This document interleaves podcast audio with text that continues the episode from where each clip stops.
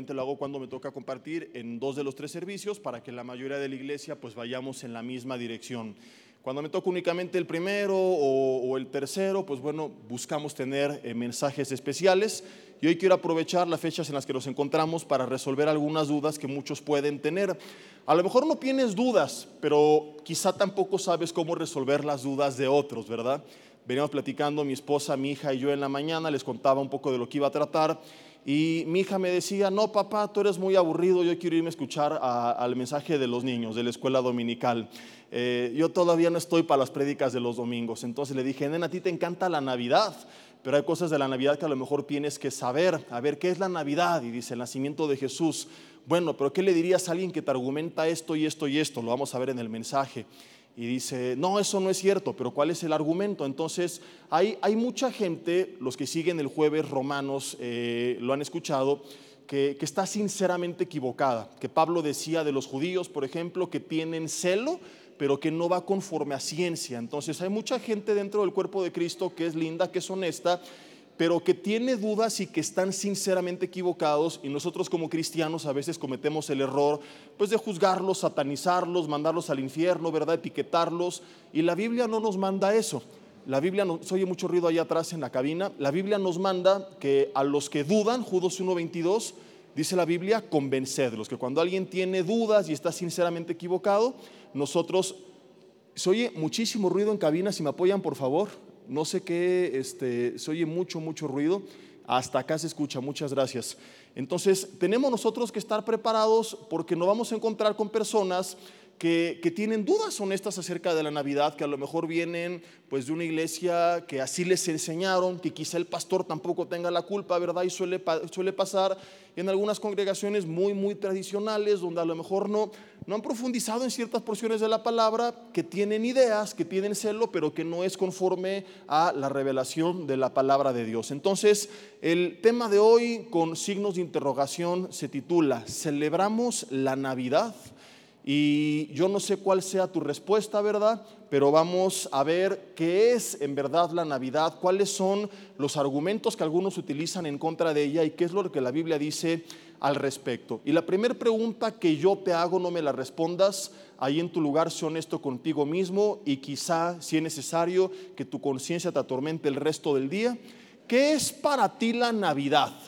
Vamos a ser honestos, no, eh, no, respondas como si estuvieras respondiendo eh, frente a toda la iglesia o, o en un examen teológico, ¿verdad? Sino de acuerdo a lo que has celebrado los últimos años, ¿qué es para ti la Navidad? ¿Qué es, no con palabras, sino con hechos, lo que celebramos en estos días nosotros? Es una época, eso es innegable, única del año, ¿verdad? Las luces en las calles, bueno, algunas personas eh, se, creen que su casa es Disneylandia y ayer nos fuimos a dar un tour por el fraccionamiento donde vivimos y, yo no sabía si era Navidad, Halloween, antro de mala muerte, si vendían tachas o qué rollo con las casas de los vecinos. Ponían un menjurje de luces ¿verdad? Y, este, y casi, casi santa con la calabaza y, luces blancas con moradas y verdes y rojas. Y, bueno, todo, hicieron un, un, desastre espantoso, pero, pero se ve padre, todo brilloso, ¿verdad? Todo, todo iluminado. Entonces, es una época del año en la que tú no ves eso en, en, en nuestras calles, en nuestras colonias, en, los centros comerciales. Y bueno, la música, todo mundo con villancicos y, y todo mundo, el frío también que hace, ¿verdad? Bien abrigado y, bueno, la comida ni se diga, ¿no? Las posadas y, ahora son las preposadas y la cena de Navidad y el recalentado y la cena de Año Nuevo y el recalentado de Año Nuevo y el recalentado del recalentado. ¿Cuántos dicen amén por tanta comida? Uno en estas fechas no come, uno traga porque una cosa es comer, otra es tragar, y no se me espanten, son palabras de Jesús. Él dijo que los fariseos colaban el mosquito, pero sé tragaban el camello. Entonces la palabra tragar es bíblica, son palabras de Jesús. Y, lo que voy es que nos envuelven tantas cosas, los regalos, ¿verdad? Los niños dicen gloria a Dios por eso, los adultos pues ya no tanto, desde adolescente nos dejaron de regalar y empezamos a regalar y ya no es tan padre eso, ¿verdad? Ahora no recibes, ahora gastas, pero algunos reciben su aguinaldo y otros comerciantes pues venden el doble, el triple que el resto del año, en fin, tantas cosas nos envuelven que se nos olvida cuál es el origen de lo que celebramos en estas fechas. Nos enfocamos tanto en los regalos, en la cena, en que vamos a ir de viaje o en que viene familia de vacaciones, en que vamos a convivir con nuestros seres queridos. Son tantas cosas que llaman nuestra atención que a veces cometemos el error de desviar nuestra atención del punto principal mi hija ayer estaba lo que le sigue de furiosa de ver tanto Santa Claus en los garajes de las casas. Dice, ¿por qué ese mugre santa si Navidad es Jesús, no Santa Claus? Y le está robando la gloria a Jesús. Y, este miércoles quizá tengamos ahí un programa de, estos que apenas hace poco iniciamos, ¿verdad? Eh, y a lo mejor compartimos de eso, a ver si la convenzo, si le llego al precio, porque todavía no, no, no, la convencía. Pero, pero estaba de verdad enojada y dije, vamos a compartir de eso, ¿no? Y dice que Santa le está robando la gloria a Jesús, papá papá, y, ve nada más, y otro santa, y otro santa, y otro santa, y, y por qué no ponen nacimientos, y por qué no celebran a Jesús. Y es una realidad, ¿verdad? Desviamos la atención a la familia, a los regalos, a la cena, a las luces, a las posadas, al ponche, a Santa, lo que sea, pero se nos olvida que en Navidad lo que celebramos es el nacimiento de Jesús. Hay mucha gente que la celebra simplemente por costumbre, otros paradójicamente lo utilizan como un pretexto para pecar, para emborracharse, ¿verdad? Para, para, para, entristecerse, para, para muchas cosas que no son la voluntad de Dios. Mientras que tienes otro grupo de personas que se van al otro extremo que es no celebrar absolutamente nada, que dicen la Navidad es del diablo, se disipulan con el Grinch y utilizan pues una serie de argumentos, ¿verdad?, para decir que es una celebración pagana, antibíblica, con un origen mundano y que por eso no la tenemos que celebrar. Y en medio de esto, pues bueno, la respuesta, la pregunta es, ¿qué es lo que dice la Biblia? Y lo que vamos a ver hoy es, para que los dos grupos aprendamos, ¿verdad? qué es lo que la Biblia enseña acerca de la Navidad y que no nos vayamos ni al extremo de satanizar algo que es hermoso y que es bíblico, pero tampoco al extremo de utilizarlo como un pretexto para recordar todo menos a Jesús. Y lo primero que tenemos que entender es que la Navidad no es una fiesta pagana, adoptada por Roma, como mucha gente enseña, que es lo que muchos argumentan. Es que es una fiesta que Roma inventó y que por eso es antibíblica y es del diablo. No, la Navidad es una celebración bíblica porque tiene su origen en la Biblia. ¿Cómo así? Preguntarán algunos. Vamos a Lucas capítulo 2 a ver el origen de la Navidad en la Biblia. Lucas capítulo 2, versículo 8. Lucas capítulo 2, versículo 8. Dice así. Dice, había pastores en la misma región que velaban y guardaban las vigilias de la noche sobre su rebaño. Y aquí se le presentó, ¿qué dice? ¿El diablo? ¿Quién se le presentó? Un ángel, ¿de parte de quién? Del Señor y la gloria del Señor los rodeó de resplandor y tuvieron gran temor, pero el ángel les dijo, no teman, porque aquí les doy noticias de gran alegría que serán para todo el pueblo. Para algunos, no, era para quién, digan conmigo, para todo el pueblo. ¿Y cuáles eran estas nuevas noticias de gran alegría? Que ha nacido hoy en la ciudad de David un Salvador que es Cristo el Señor, les anuncia y les empieza a anunciar todo el nacimiento, cómo iba a ser. Y dice la Biblia en el versículo 13, bueno, vamos a leer todo. El 12 dice, y esto les servirá de señal, hallaréis al niño envuelto en pañales, acostado en un pesebre. Y repentinamente apareció con el ángel una multitud de las huestes celestiales que alababan a Dios y decían, gloria a Dios en las alturas y en la tierra paz y buena voluntad para con los hombres. Y sucedió que cuando los ángeles se fueron de ellos al cielo, los pastores se dijeron los unos a los otros, pasemos a Belén y veamos qué ha sucedido y que el Señor nos ha manifestado vinieron apresuradamente y hallaron a María y a José y al niño acostado en el pesebre y al verlo dieron a conocer lo que se les había dicho acerca del niño. Y todos los que oyeron se maravillaron de lo que los pastores les decían, pero María guardaba todas estas cosas meditándolas en su corazón. Y volvieron los pastores, dice la Biblia, glorificando y alabando a Dios por todas las cosas que habían oído y visto, como se les había dicho. Si tú lees el pasaje paralelo de Mateo capítulo 2, versículos 1 y 2, la Biblia dice que no solamente fueron los pastores, sino que también le fueron a adorar unos magos, una palabra mal traducida, que realmente debería de haberse traducido como unos sabios de Oriente. Eran personas que estudiaban los astros y se les conocía mejor como astrónomos en vez de magos, ¿verdad? Entonces, el punto que, que yo quiero que entendamos que sacamos de la Biblia, aquí no, hemos metido a Roma ni a la historia ni a nada todavía, es que cuando los pastores, los ángeles y los sabios se enteraron del nacimiento del Mesías, ¿qué es lo que hicieron? Dice la Biblia, celebraron su nacimiento visitando al niño, alabando a Dios, dando gloria a Dios, festejando y llevándole presentes. ¿Qué significa Navidad? Es la palabra natividad que significa nacimiento, porque es la época del año en donde al menos nosotros, ¿qué es lo que recordamos? El nacimiento de quién? Porque este es el punto crucial que tenemos que entender y estaremos meditando. Mucha gente dice, es que civilizaciones paganas de la antigüedad adoraban a Osiris, no, no a Osiris nuestro hermano, sino a un ídolo de la época, ¿verdad? Adoraban al Dios del sol y la luna y las estrellas. Bueno, nosotros no celebramos a todos ellos. O, o, quién de ustedes se pone a dar vueltas alrededor del árbol. Oh, Osiris, te invocamos, Dios del sol, ven a nosotros. Y no, no pones el árbol para eso. ¿Qué es lo que recordamos en estas, en estas fechas nosotros? El nacimiento de Jesús. ¿Qué celebraron ellos? El nacimiento de Jesús. Alabar a Dios porque Jesús nació alegrarnos porque Jesús nació, festejar porque Jesús nació, según estos pasajes de la Biblia, ¿es bíblico? ¿Sí o no? ¿Es de Dios o es del diablo? Es de Dios.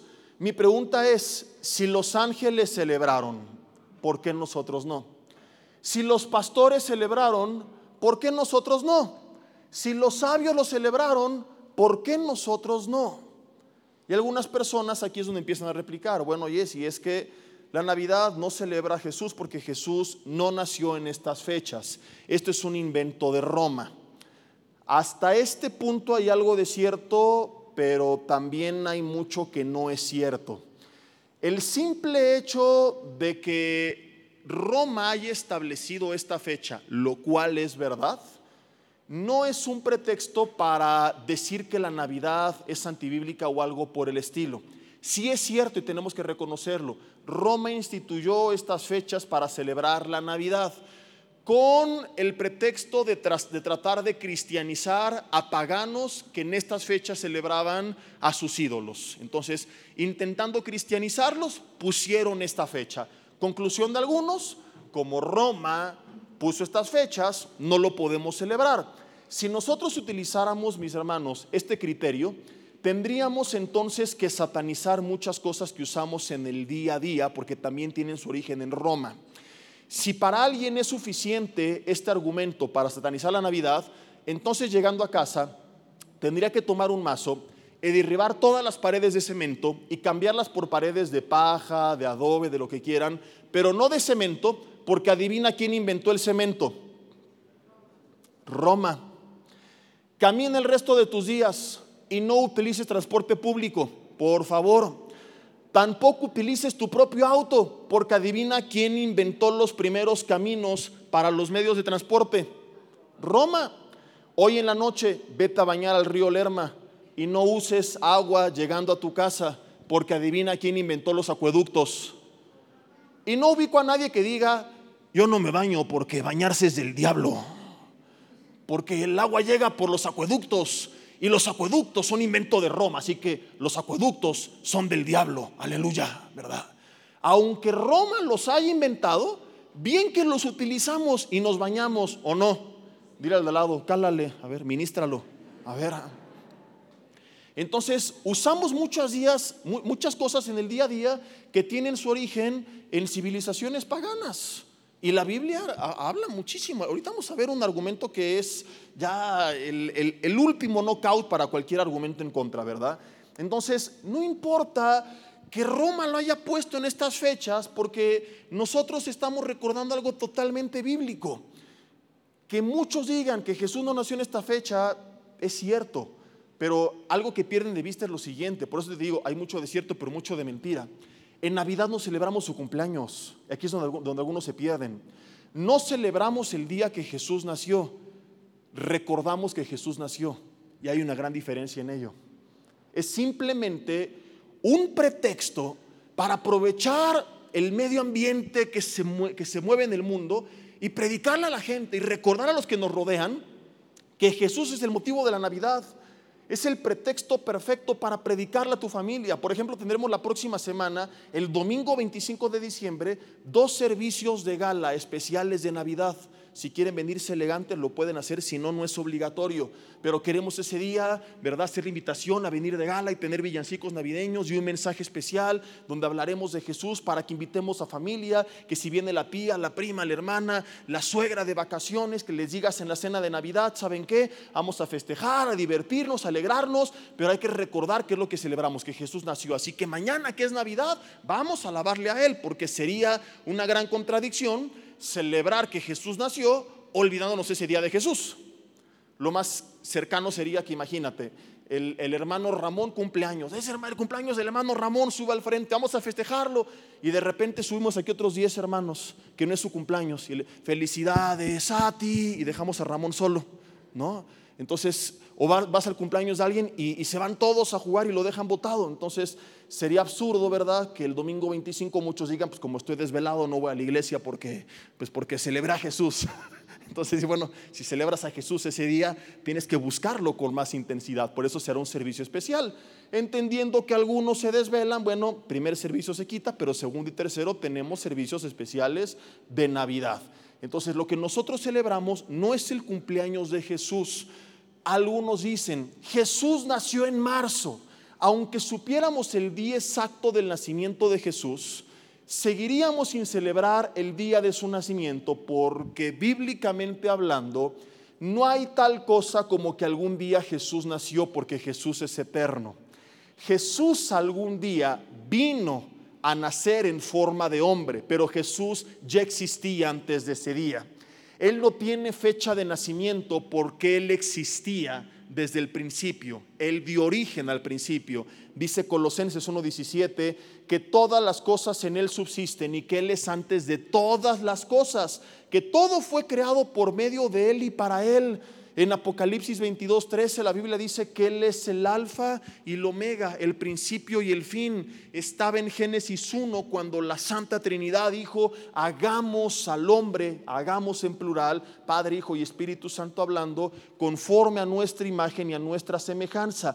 Entonces, cuando alguien dice, tendríamos que celebrar el día que nació, está ignorando este gran principio bíblico y demostrando tremenda ignorancia porque sería incorrecto celebrar el nacimiento de Jesús, porque solamente ese día Jesús se vino a manifestar a los hombres, vino a tomar forma de hombre, pero no fue el día en que Él comenzó a existir. Entonces no celebramos el día que Jesús nació, celebramos que Jesús nació. Es simplemente un pretexto para recordarle al mundo que Jesús nació. Para el cristiano esto tendría que estar presente todo el año. Y todos los días tendríamos que estar agradecidos con Dios por la vida, muerte y resurrección de Jesús. He escuchado que algunos dicen, lo importante no es su nacimiento, es su muerte. Perdón, lo importante es todo. Porque muerte sin resurrección tampoco sería algo que tuviéramos que celebrar. Pablo dijo en 1 Corintios 15, si Jesús no resucitó, van es nuestra fe. Comamos y bebamos que mañana moriremos. Aleluya, aleluya, que cada quien se agarre la suya y hacer un desastre, ¿verdad? Entonces, ¿qué es lo que nos da esperanza de vida eterna? Su demostración de poder sobre la muerte resucitando. Pero ¿por qué nos demostró su poder sobre la muerte? Porque murió. ¿Y por qué murió? Porque vivió. ¿Y por qué vivió? Porque vino a este mundo. Entonces toda su vida es algo que tenemos que considerar. No habría resurrección sin muerte, no habría muerte sin vida, no habría vida sin nacimiento. Toda la vida de Jesús es importante y tenemos que celebrar su nacimiento, su vida, su muerte y su resurrección.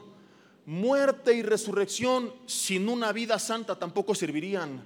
Antes de morir tuvo que cumplir durante 30 años toda la ley de los judíos para presentarse como ese cordero sin mancha. Acuérdate cuando Juan Bautista lo bautiza y le dice, ¿cómo yo te voy a bautizar a ti? Y dice, así hazlo porque es necesario que lo hagamos para cumplir con toda la ley. Entonces celebramos toda la vida de Jesús y lo tenemos que hacer todos los días. Recordar que somos lo que somos por su gracia, por su amor, por su perdón. Pero Navidad es simplemente la fecha del año donde el mundo le da más énfasis y como cristianos aprovechamos nosotros esta, este ambiente que se mueve en el mundo, como ya lo mencionamos, para recordarles qué es verdaderamente la Navidad y tendríamos que aprovecharlo y, ser un poco más inteligentes y más astutos para que el mundo que esté envuelto en esto, cuando oyes que en el centro comercial canten de Jesús entre semana durante el año? Jamás. Y ahorita ponen villancicos, algunos medio herejes, pero otros no tanto, pero como sea, la gente está un poco más abierta. Está más susceptible, más melancólica, algunos tristes porque han perdido seres queridos, pero es un momento perfecto para recordarles lo que Jesús vino a hacer en este mundo. Alguien podría replicar, Jesse, pero ¿qué hay de lo que se celebraba en aquellas épocas? Cuando Roma quiere cristianizar a los paganos, ellos celebraban a sus ídolos.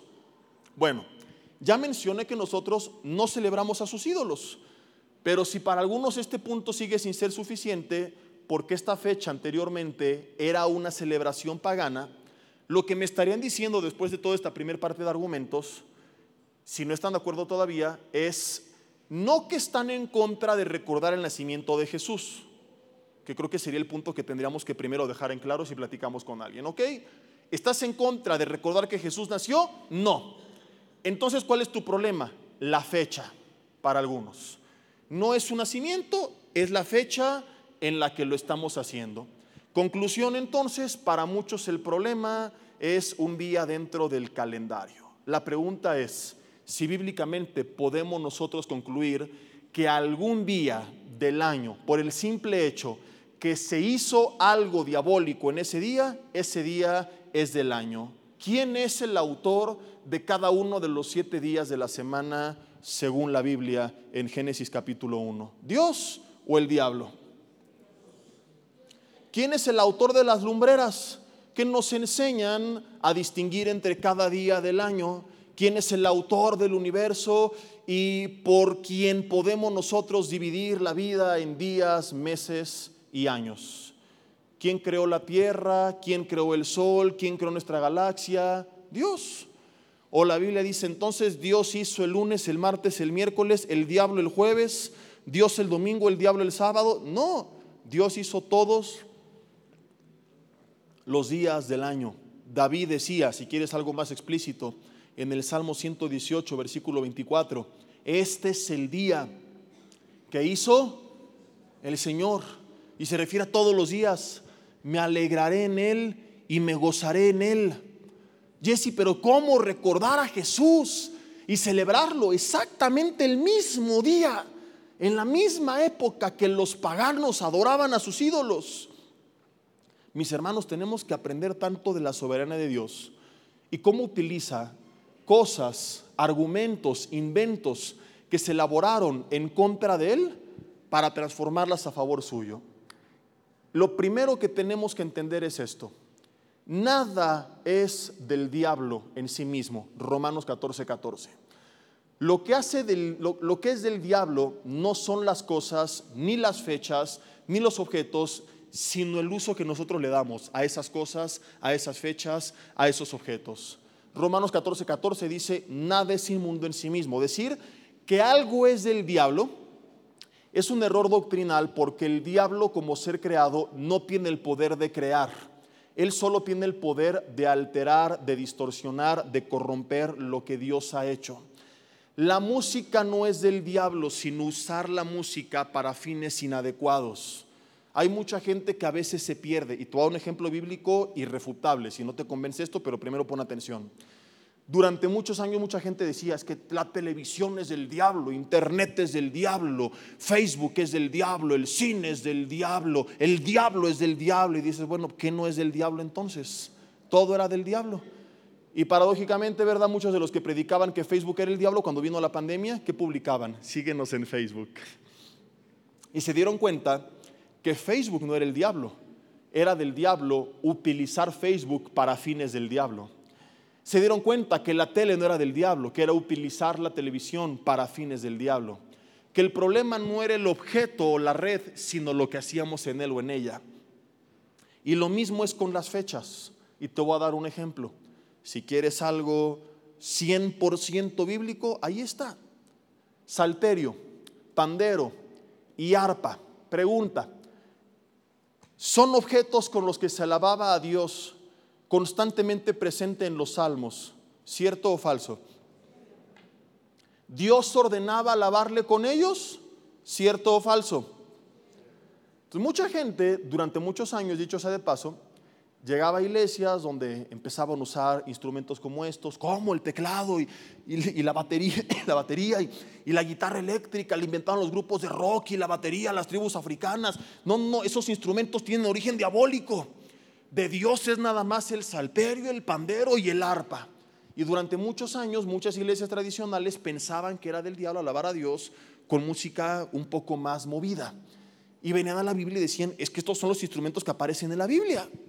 Bueno, Isaías capítulo 5, versículo 12, nos cuenta un poco de lo que sucedía con estos instrumentos también. Vamos a leer desde el versículo 11. Isaías 5:11 dice, hay de los que se levantan de mañana para seguir, ¿qué dice? ¿Para seguir qué? La embriaguez. ¿Se levantaban para qué? Para seguirse emborrachando, ir al lado, ya encontré a tu descendencia, a tu ascendencia en la Biblia. Dice que se están hasta la noche hasta que el vino los enciende. Y en sus banquetes, en los banquetes de quién? Digo conmigo, de los borrachos, de los malacopa, que había arpas, vihuelas, tamboriles. Oye, pero los tamboriles estuvieron en el día de la creación para Lucifer antes de que fuera el diablo, en el cielo. ¿Cómo que, que arpas? Si los ángeles las tienen en el cielo. Y resulta que en las parrandas, en las borracheras de los paganos, había instrumentos que se usaban para alabar a Dios. Y dice la Biblia, y vino y no miran la obra de sus manos, ni consideran, la, no miran la obra de Jehová, ni consideran la obra de sus manos. Puede que algunos estén pensando, Jesse, usaron instrumentos bíblicos para corromperlos. No, mi hermano. Estos instrumentos no tienen origen bíblico, tienen origen, entre comillas, mundano. Arpa, salterio, pandero fueron inventados por civilizaciones paganas. El arpa no lo inventó el rey David, tiene origen egipcio, persa, no lo recuerdo porque no es el tema, por ahí tengo un mensaje que se llama Música Moderna en la Iglesia, bueno o malo, donde profundizamos mucho más a fondo. El pandero se utilizó muchos años para las lamentaciones de los funerales egipcios. ¿Y a quién invocaban en esos funerales? ¿A Jehová? A toda su bola de ídolos. Estos instrumentos tienen su origen en civilizaciones que aborrecían a Dios. Se usaban en sus borracheras y Dios ordena lavarle con ellos. Pregunta, Dios es pagano por ordenarnos que le adoremos con instrumentos de origen pagano? Entonces, ¿por qué la batería sí, la guitarra?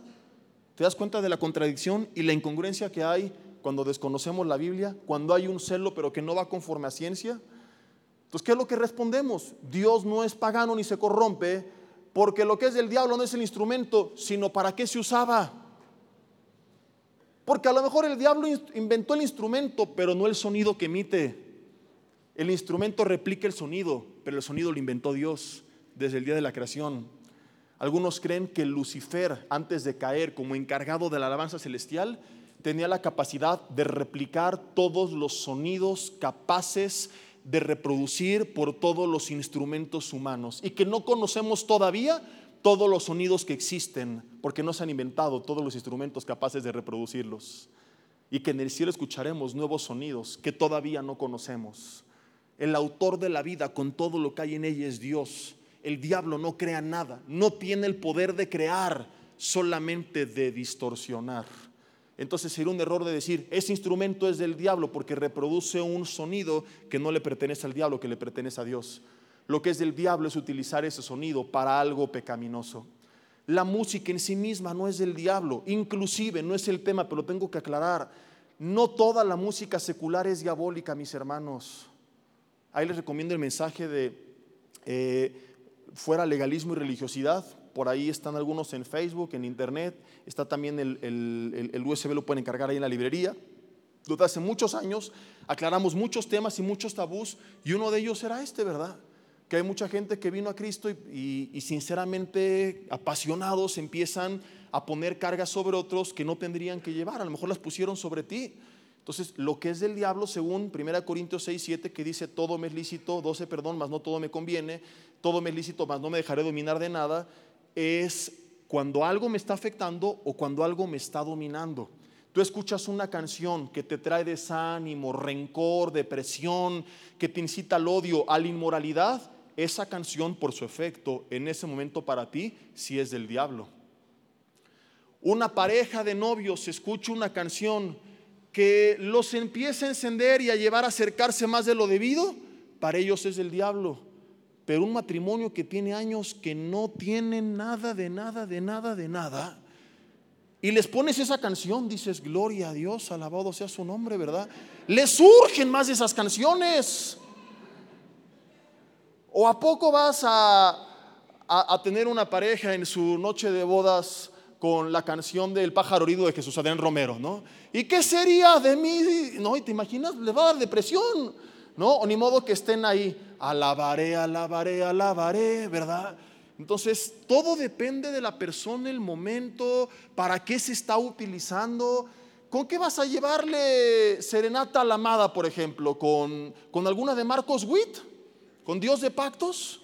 Te va a aventar el florero encima. Entonces, hay cosas que para ciertas personas pueden ser pecaminosas, pero para otras, como en este caso, algo romántico para un matrimonio, no.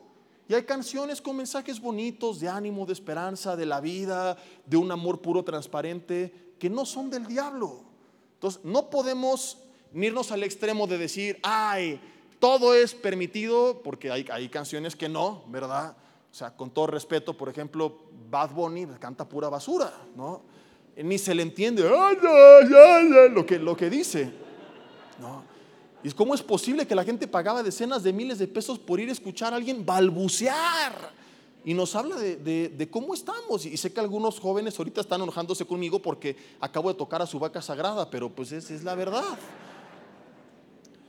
Entonces dices, ahí, ahí sí no, pero, pero, pero hay música que, que, a veces se, se toca en las bodas, que es alegre, que es divertida, y que hay cristianos que nuestras bodas le hemos puesto y que le hemos bailado sanamente, sin emborracharnos, sin contaminarnos, sin incitar a nada malo. Y como, ¿por qué puedes satanizar a alguien así? Si te diera los nombres de los que bailaron en nuestra boda, te rasgaré las vestiduras.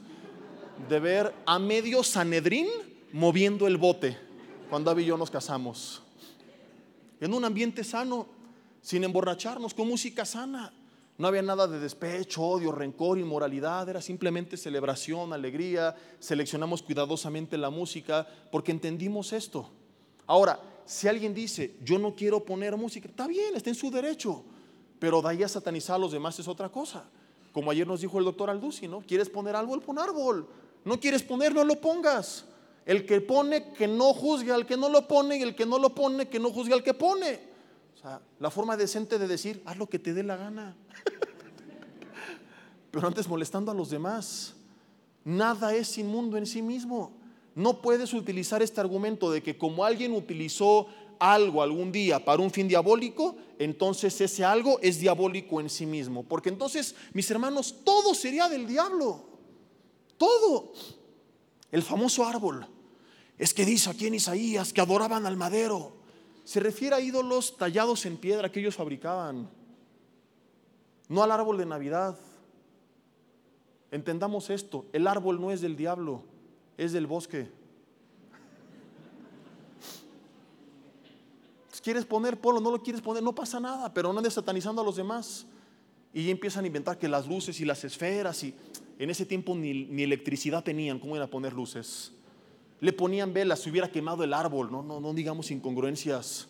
era un madero tal cual, que tallaban y fabricaban ídolos en piedra y en madera. Y es a lo que se refiere, a maderos que ellos tallaban con sus manos. Y David habla de eso, de, de ídolos que tienen ojos pero no ven, oídos pero no oyen, boca pero no hablan.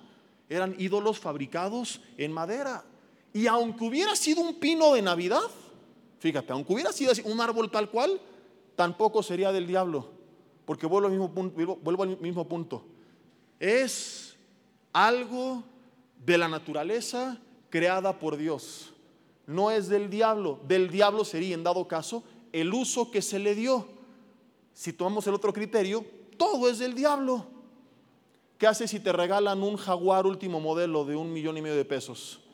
¿Lo vas a tirar al barranco porque las civilizaciones paganas de la antigüedad adoraban al jaguar? ¿Eh? ¿Qué harías? Hasta los pastores seríamos del diablo porque hay gente que idolatra al pastor. Entonces, como algunos hicieron de su pastor un ídolo, por eso todos los pastores somos del diablo, sáquense a bañar. Hoy es que hay gente que en las casas realiza ritos satánicos, todas las casas son del diablo, a vivir a la calle todos. Es absurdo. Es que hay gente que utiliza, hermano, los cuchillos para matar para cortarse las venas, para robar. Los cuchillos son del diablo. Hay que cortar las cebollas con los dientes. ¿Tiene sentido? ¿Qué le dirías? No, porque yo no lo estoy usando para eso, sino para cortar cebolla. No, no, el cuchillo es del diablo. Mira, aquí está en el periódico. Robó con un cuchillo. Bueno, pero yo no voy a robar, yo voy a cortar. Lo mismo es con el árbol. Lo pones para adorarlo y vas a andar con tu familia oh árbol, te invocamos. No, ay, si está mal. Bendícenos, árbol de Navidad, con tu sombra protégenos. Que amanezcan regalos abajo de ti, sería del diablo. Pero lo pones para decorar tu casa en estas fechas, como pones en otras fechas orquídeas y rosas y tulipanes y lo que se te ocurra. Pues no es del diablo, es vegetación nada más. Es del diablo el uso que le damos a las cosas y esto aplícalo para todo. Ahora algunos han llegado a decir, oye, entonces no será lo mismo, no será lo mismo con Halloween. ¿Por qué Navidad sí, Halloween no? Bueno, porque a diferencia de la Navidad, Halloween en el presente sigue teniendo un trasfondo demoníaco. Porque nosotros en Navidad no celebramos Osiris, Halloween sigue celebrando cosas que no son para nada bíblicas. Desde el simple hecho de vestir a tus hijos de monstruos, fantasmas, brujas, etcétera, ya hay algo raro y extraño detrás, ¿verdad? el simple hecho de estar relacionándonos con la muerte, con el reino de las tinieblas, no, hay nada que ver. Son, son comparaciones absurdas, incongruentes, que, que no se tienen que hacer con todo el respeto. Y por último, último argumento, si alguien después de todo esto te siguiera insistiendo que no y que no y que no y que no y que no, ¿verdad? Y a pesar de todo lo que vimos por la historia, eh, de las fechas, de lo que algún día se celebró, concluye que esta es una celebración pagana, entonces lo que tendríamos que decir es que no tenemos que celebrar nada, porque todo sería pagano. Dile, no celebres aniversario, ni tu cumpleaños, ni el cumpleaños de tus hijos, ni tu graduación, ni tu titulación, ni nada de nada, porque todos los días del año, todas las celebraciones del año serían diabólicas bajo este principio. Porque si tú te metes a internet a investigar a fondo, te vas a encontrar que en algún lugar del mundo, en cada uno de los 365 días del año, algún año, tiempo atrás, sucedió algo diabólico.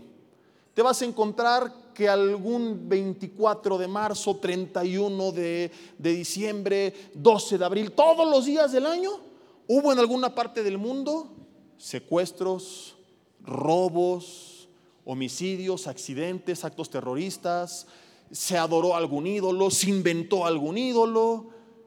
Por ejemplo, ¿qué pasaría si tu hijo nace el mero 25 de diciembre? ¿A poco dirías, no lo celebro porque es la fiesta de Osiris? No, de Osiris nuestro hermano, sino de lo, lo que insisten algunas personas. No, porque era el día que adoraban al sol, ¿verdad? Hoy voy a celebrar mi aniversario el, 12 de junio, por ejemplo. Oye, pero mira, aquí en este diario dice que, en esa fecha hubo una matanza en no sé qué, qué lugar. ¿Qué, es lo que diría una persona con tantito sentido común? Oye, pero yo no voy a recordar esa matanza. Oye, pero tal y tal día era, el día que los aztecas celebraban no sé qué cosa. Oye, pues yo no voy a hacer esa celebración, ni sabía. Yo voy a celebrar mi cumpleaños, el de mis hijos, mi aniversario. Cualquier persona diría, yo no estoy celebrando lo que celebraban ellos. Bueno, lo mismo, lo mismo exactamente es lo que hacemos en Navidad. No celebramos lo que ellos celebraban, no recordamos lo que ellos recordaban. ¿Por qué querer encapsularnos en eso? Les prometo que no andamos en ese día, nuestras familias ahí danzando alrededor del árbol, estamos simplemente recordando el nacimiento de Jesús. Entonces, mi hermano, si tú no lo quieres hacer, tampoco es que lo tienes que hacer a fuerzas. No estás obligado y te respetamos. Pero de ahí a que se aventuren, andar criticando, atacando, juzgando, señalando en redes sociales, no tienen idea el doctor Alducin, que es muy visto, ¿Cómo lo han llegado a atacar? Porque da mensajes con un árbol detrás en estas fechas. No sé, este año ayer grabó algo con la pastora Marta, no sé si grabaron con un árbol atrás, pero dices, es la tontería que se fija la gente. Pero alguna vez lo grabaron en su casa y había un árbol atrás y te prometo que eran cientos de mensajes donde la gente en vez de escucharle el mensaje, su pregunta era, ¿y por qué tiene un árbol atrás? Como si estuviera así con una gárgola como si hubiera salido con el anticristo atrás abrazándolo. Dices, no, no puede ser. Entonces, ¿qué, ponemos? Este, unas nochebuenas. Y hay gente que se fija en estas tonterías. Entonces, si tú no lo quieres hacer, tampoco andes de mala copa fastidiando a los demás, porque no tienes argumentos ni bases para hacerlo. ¿Quieres decorar tu casa? Decórala. ¿Quieres ponerla como mis vecinos con una luz blanca por acá y otra morada por allá y otra de mil colores por allá? Y, y, atascar de inflables toda la entrada de tu casa. Yo no sé dónde se estacionan, por cierto, esos vecinos. Dejan su coche en la azotea o en la avenida o, cómo le harán, de, porque todo, todo, el garaje así atascado, no se podía ni pasar, dices, pasas y te tropiezas con tantos hilos de tantos inflables ahí amarrándose. Pero si así son felices, que lo hagan. Ahí cuando les llegue el recibo de la luz, se les va a quitar la alegría, ¿no? Pero, ¿quieres dar regalos? Da regalos. No quieres dar porque eres remacana, pues no los des. Hay gente que a lo mejor por eso no la celebra, porque realmente lo que le pesa es tener que dar regalos, ¿verdad? Ponle la mano en el hombro del de al lado y dile, espíritu de macanés, suéltalo. Ahora agárrate la cartera y di, no quiero. ¿Verdad? Termino con esto, si me apoyan con el teclado, por favor, mis hermanos. Isaías capítulo 9 celebramos la Navidad porque es el cumplimiento de una promesa anunciada y esperada por años. Escucha lo que te voy a decir. Bueno, te espero a que dejes tantito el separador y ahorita, y ahorita leemos esto. Isaías capítulo 9.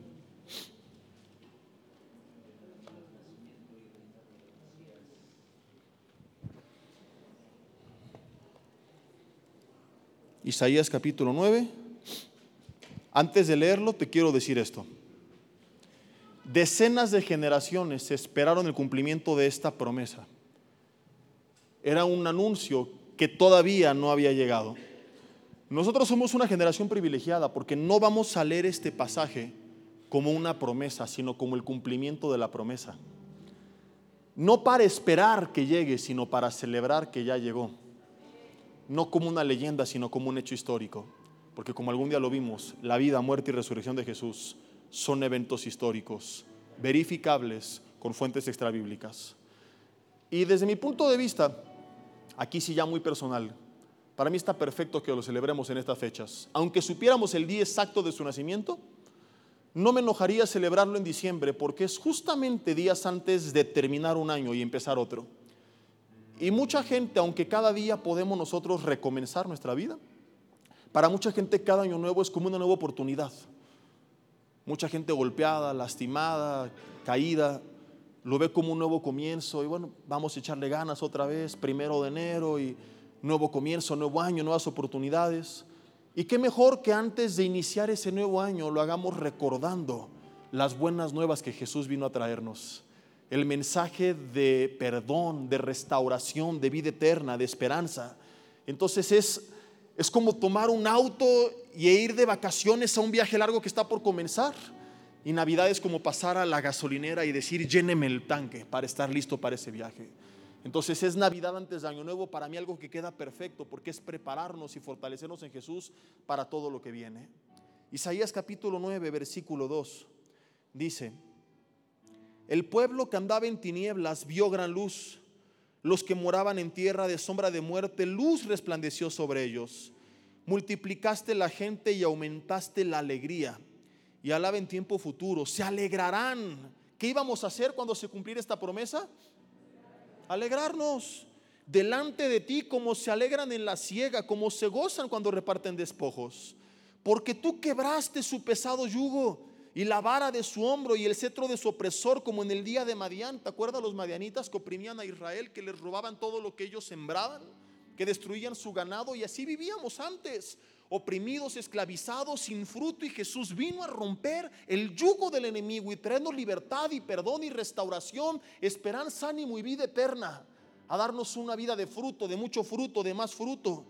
Dice, porque todo calzado que lleve el guerrero en el tumulto de la batalla y todo manto revolcado en sangre serán quemados en el fuego. ¿Por qué iba a suceder esto? Porque un niño, versículo 6, nos es nacido, hijo nos es dado y el principado sobre su hombro. Y no era cualquier niño, se llamará su nombre admirable, que significa milagroso, consejero, Dios fuerte, Padre eterno, príncipe de paz. Él es Jesús, mis hermanos, Él es nuestro Mesías. Él no va a nacer, Él ya nació.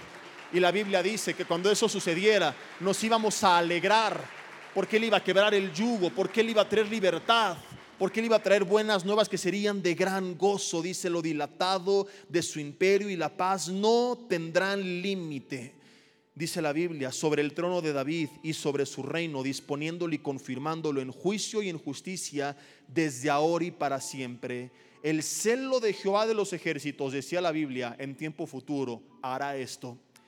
Tú puedes ser de las únicas generaciones que tome su Biblia la palabra hará la puedes tachar con total libertad, porque esto ya no es algo que estamos esperando que se cumpla, ya se cumplió.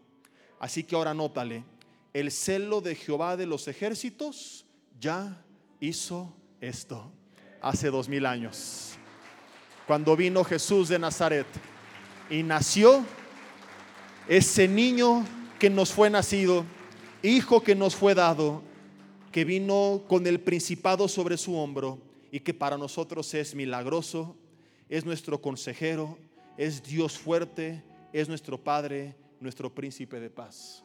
Que Jesús sea esto para ti en estas fiestas y para siempre. Le estás pasando mal, recuerda, Él es admirable, milagroso. No sabes qué hacer, no olvides, es nuestro consejero. Te sientes solo, recuérdalo, no lo estás, contigo está. No el niñito en el pesebre, es el mismísimo Dios todopoderoso, Dios fuerte. Pastor, que en estas fechas no tengo familia, que estoy solo, que me siento triste. ¿No tienes familia? Por apático, por no congregarte, por no conocer a tus hermanos de la familia de la fe. Porque si no tendrías con quién pasarla, porque ya no estás solo ni huérfano. Tienes hermanos porque eres hijo del mismo Dios a quien la Biblia llama Padre eterno. Y hay muchos que conozco que, que esas fechas la pasan con la familia de la fe. Por eso hay que congregarnos. Pero ¿qué hacen muchos? Yo nada más en Facebook, saludos a los que me siguen en Facebook, ¿verdad? Y pues por eso de repente cuando están tristes, caídos, desanimados, no saben qué hacer, porque dice la Biblia, mejores son dos que uno. Porque cuando hay, cuando uno cae, el otro lo levanta, pero hay del solo que cuando caiga no habrá quien lo levante. Entonces, claro que tienes una familia y no eres huérfano, porque ese niño no es el niño Jesús que se quedó en el pesebre, es nuestro Padre eterno. Y si estás con temor, afligido, estresado, recuerda, Él es el príncipe de paz. Él es Jesús. Él es el Mesías y a Él celebramos en estas fechas. Después de esto pregunto, ¿celebramos la Navidad? Dile ahí en tu lugar con ojos cerrados, Señor, gracias porque recordamos en estos días tu nacimiento. Gracias por venir al mundo a dar tu vida por nosotros en la cruz del Calvario. Gracias por antes haber vivido de una forma ejemplar Gracias Señor por haber comenzado desde tu nacimiento humildemente en un pesebre. Gracias Señor. Padre, perdónanos si no hemos celebrado correctamente estas, estas fiestas, si en el día a día no te recordamos, no te tenemos presente. Queremos aprovechar el ambiente que se envuelve en esta época, pero Padre, queremos recordar tu vida, tu presencia, tu muerte, tu resurrección, tu nacimiento, cada día de nuestras vidas. Que cada día podamos estar agradecidos y recordar que fuimos creados por ti y para ti. Dios, yo te pido que en estas fiestas nos des sabiduría para compartir con otros que no te conocen. Que tú toques el corazón de aquellos que amamos que siguen lejos de ti. Que los redargullas con tu Espíritu Santo y los vuelvas a ti, Señor.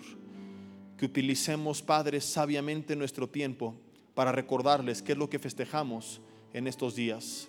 Que aquellos que no tienen con quién celebrar puedan integrarse a la familia de la fe, Señor, y conocer a la familia de Cristo, a la familia eterna, que somos hijos de Dios, y pueda, Señor, crear lazos de amistad y de familia y que sepan que no están solos. Padre, que podamos verte cada día como ese Dios admirable, como nuestro consejero, Dios fuerte, nuestro Padre eterno, príncipe de paz. Que aquella paz sobre la cual tú reinas porque te pertenece, pueda llenar nuestras vidas, Señor, en nuestros corazones. Te lo pedimos en el nombre de Jesús y te damos gracias. Amén y amén.